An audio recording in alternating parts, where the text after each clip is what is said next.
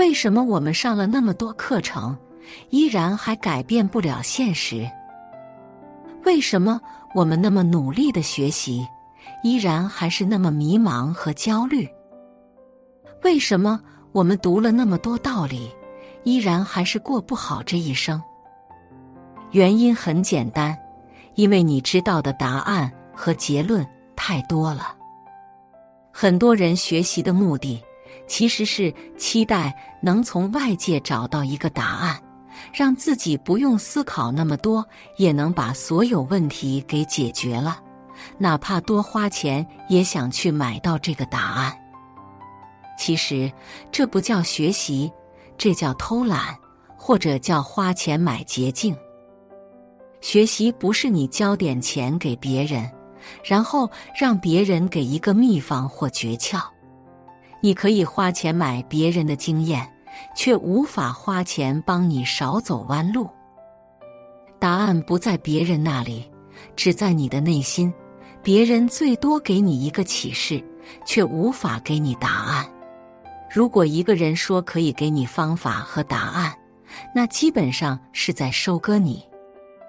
就好像我写的很多关于商业变化趋势的文章，很多人却在后台留言说：“不要跟我说那么多，你直接告诉我直接赚到钱的方法就行了。”我想说的是，这个世界上没有放之四海而皆准的道理，更不会有直接拿来。就可以用的办法，因为每个人的资源、环境特点不一样，即便是同样的事情，用同样的方法去做，但如果是不同的人去做，往往是不同的结果。如果真有这样的东西，上帝直接把它公布出来，岂不是人人都发财了，人人都过上了美好而幸福的生活？下图就是绝大部分人的状态，他们只想要现成的答案，却从不想如何打开自己的牢笼。无论多么高明的人或者成功人士，他最多只能给你一个启示。你所能直接学到的只是技巧，你学不到的才是智慧。技巧是可以传授的，但是智慧是靠自己悟的。没有任何人能直接给你方法，真正的方法必须靠你自己去悟。每个人的资源不一样，条件不一样，性格特点不一样，每个人都应该找到和自己的资源条件最匹配的协作方式，而不是非得去模仿别人成功的道路。然而，现在社会的绝大部分人都太浮躁了，他们不愿意去思考，只想求到一个明确的答案，然后自己照着做就可以了，懒得自己动脑去思考了。很多人就抓住人性的这种弱点，直接去兜售各种答案，比如短视频中的各种知识大神。各种培训大师、各种实用类书籍等等，都在争相恐后的向我们兜售答案。于是现在满屏都是方法，到处都是答案，我们脑子里全是要点，然而我们却找不到问题在哪里了，越来越不知道该怎么干了。很多人折腾到最后才明白一个道理：我们所听到的一切答案。技巧、经验其实并不属于自己，只有在某一刻，它与我们的经历结合，让我们突然明白原来是这样的，有一种顿悟的感觉。这时，它才真正成为我们的东西。纸上得来终觉浅，觉知此事要躬行。学到的是知识，领悟到的才是智慧。只有你自己悟到的东西，才能真正进入你的潜意识，成为你的信念，潜移默化的使你发生改变。读书的时候，阅读理解分值最高的题，永远都是从文章中总结中心思想，或者用一句话概括文章大意，但绝不会直接给你一个已经总结好了的中心思想。让你去背诵默写。记住，别人告诉你的道理都不能真正属于你。只有某一天，你心头忽然涌现出某个道理的时候，才是你人生真正的答案。也因此，任何老师、书籍只能帮我们找到答案，而不能直接给我们答案。授人以鱼，不如授人以渔，否则就是剥夺我们思考的权利，那才是真正的害人。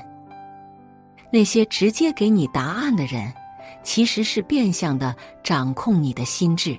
他们抓住人性不喜欢主动思考的弱点，打着帮你直接解决问题的幌子，操控你的行为，然后用套路收割你。这就是为什么短视频平台很多大 V 和培训大师都在争相恐后给我们答案的真正原因。他们惧怕我们学会独立思考，惧怕我们成长，这样他们的套路就被我们识破，就不能再操控和收割我们。这就是现代商业的本质。最近这几年，越来越多的人都喜欢通过像逻辑思维、樊登读书会之类的内容学习，还喜欢去参加一些培训课程。喜欢追捧那些搞培训的大师，然后广泛的引用他们的观点和名句，这其实是一种非常可怕的现象。现在这个时代有两种人，第一种是百分之一的人，他们有读书的习惯；第二种是百分之九十九的人，他们已经不再读书，而像逻辑思维。樊登读书、奇葩说、吐槽大会之类内容的崛起，最大的价值就是让那从来不读书的百分之九十九的人，变成了看起来像爱读书的百分之一的人。毕竟在这个时代，爱学习、有认知、有深度是一个人最具魅力的标签之一。而这些内容的流行，恰恰满足了这部分人的需求，也就是让他们至少看起来像一个爱学习、有认知的人。为什么网上很容易流行各种阴谋论？因为阴谋论让那些脑子简单的人看起来脑子没那么简单了。同样的逻辑，为什么这些知识快餐特别流行？因为这让那些从不会深度思考的人，看起来也会深度思考了。这就是这些内容流行的最大价值。与其说人们是在追求知识，不如说人们在追求谈资。所谓谈资，就是工人们社交时候可以炫耀的内容，用来增加自己的身份标签。从学习效率方面来说，它分为四个阶梯。第一是经典书籍，一定是流传了几百乃至数千年的书，其价值被历史证明的书。历史是大浪淘沙，经得起历史考证的内容，才称得上是经典。第二是经典文章，那些冷静、理性又精炼。深刻的文章，让人读完醍醐灌顶，发人深省。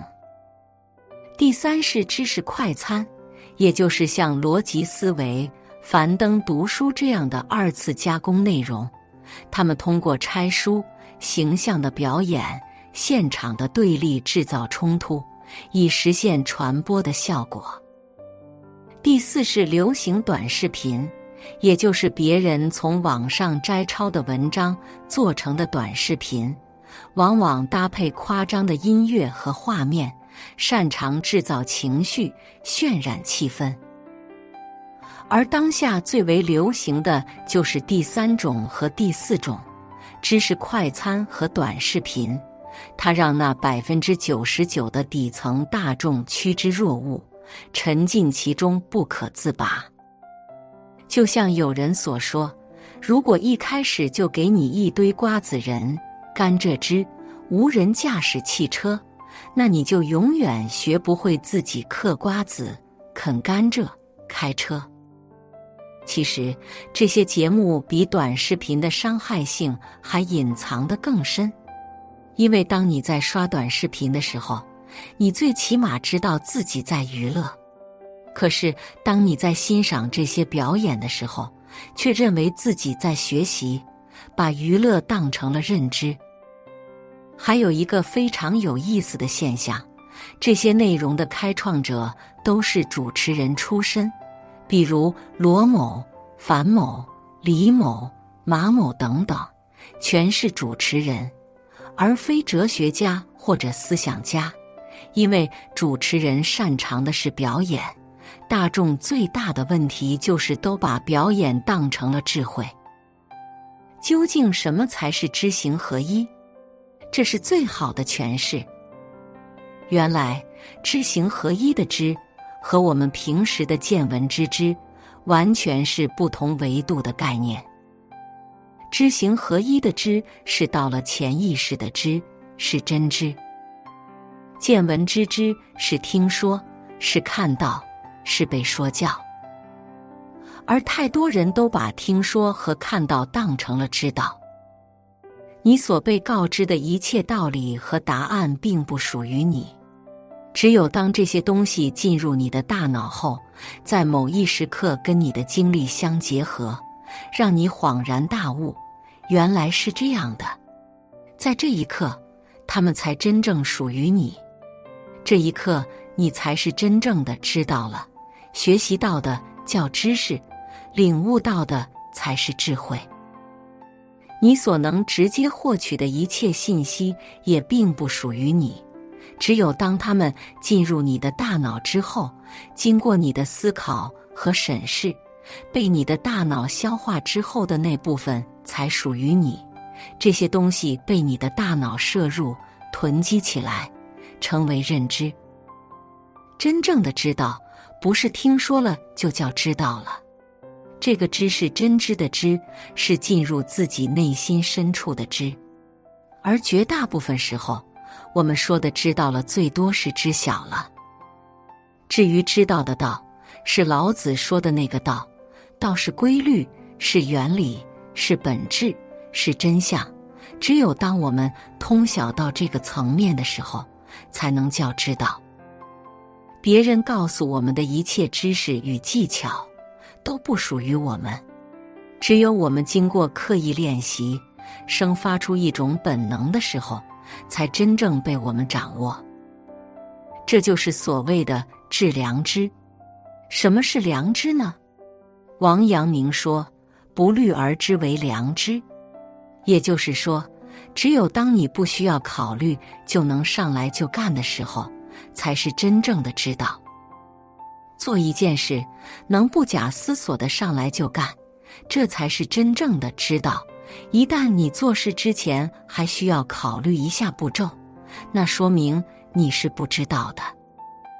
知行合一的意思其实是，知道是和行为统一起来的，知道即可做到。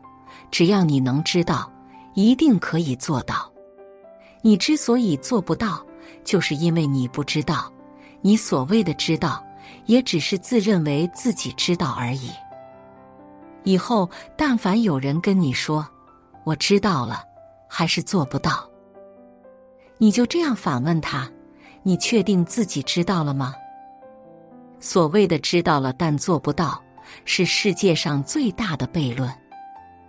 写作是一种修行，渡人渡己。如果是有缘人，无需打赏、点赞、分享即可，种下智慧种子。